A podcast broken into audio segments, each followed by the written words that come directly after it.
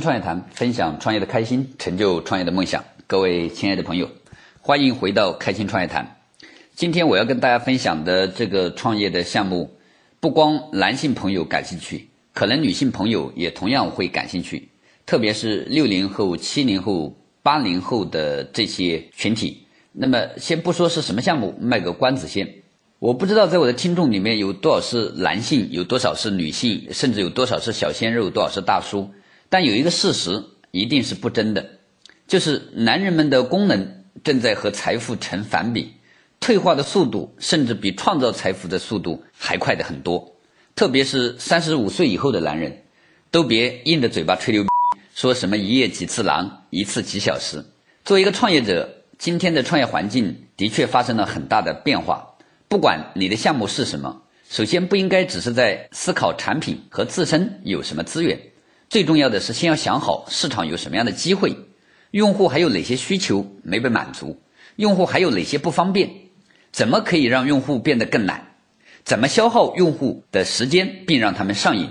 也是在一次服务项目的过程中，我请教了一个男科连锁医院的老院长，他告诉我，男人的功能问题其实六成是心理问题。解决男人的功能问题需要标本兼治，但是由于我们中国人都比较好面子，特别是在那方面，都怕别人知道了自己的真实数据会笑话自己。其实他笑话里很可能大家都差不多，所以在中国市场上，光靠普通的市场调研很难找到用户的这样的一个需求和商业的机会。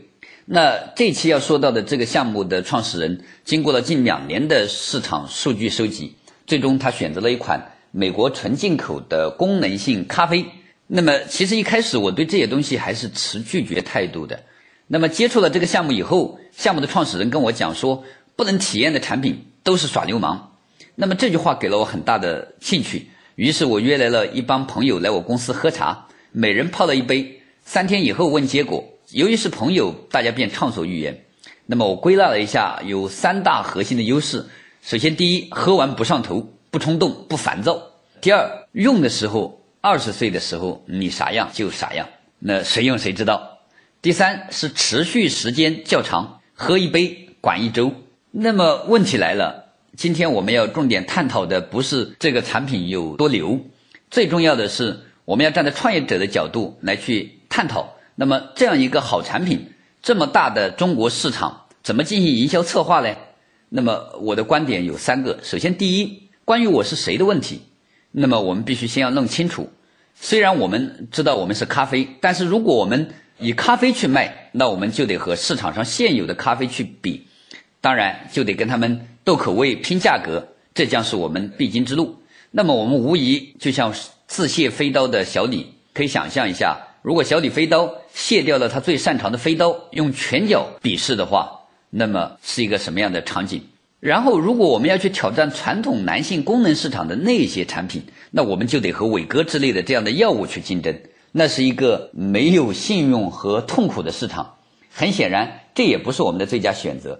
这个时候，我们就应该像前面我所讲到的那样，从用户为出发点，我们的用户和谁是重叠的？因为我们只是一款单品，我们要达到的目的就是找到我们的用户，并且把产品提供给他们。那么，既然我们是一款单品，在渠道的设计上，我们不一定说要自建渠道，我们要不为所有，但为所用。所以我给渠道的定位就是跨界整合四个字。那么第二，当我们解决了是谁的问题以后，我们第二个要解决的就是要卖给谁的问题。可能你会说，男性功能咖啡当然是卖给男人呢。其实包括但不仅限于此，这里面就有两种销售模型。除了男人们自己购买并使用以外，还有一种就是女人们购买给男人们使用，甚至一起使用。特别是过了七年之痒的夫妻，甚至十几年、二十年的夫妻，当激情和未知慢慢耗尽的时候，一点点的催化剂又可以重新点燃爱的火种。那么第三，当我们知道了我是谁，卖给谁，那么第三个问题就是在哪里卖呢？我们假设了两种场景，当然不止于此。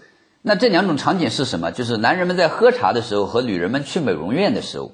大家喝茶的人都知道，一般男人们聚在一起喝茶，最容易谈及的两个话题就是钱和女人。我们不是要抢茶叶的市场，而是要互补。当男人们在茶桌上谈及女人的时候，他们是没有解决方案的。我们的咖啡其实就是很好的解决方案，而且可以立即体验。所以这种圈子里面的口碑相传的效果绝对超乎你的想象。我们再来看看女人们为什么去美容院。那么过去我们也服务过一些美容院的项目，也跟一些客户深度的交流过。其实女人们去美容院无非就是想让男人们觉得他们更好。可是光改造自己还不够，生活有时候需要那么一点点惊喜。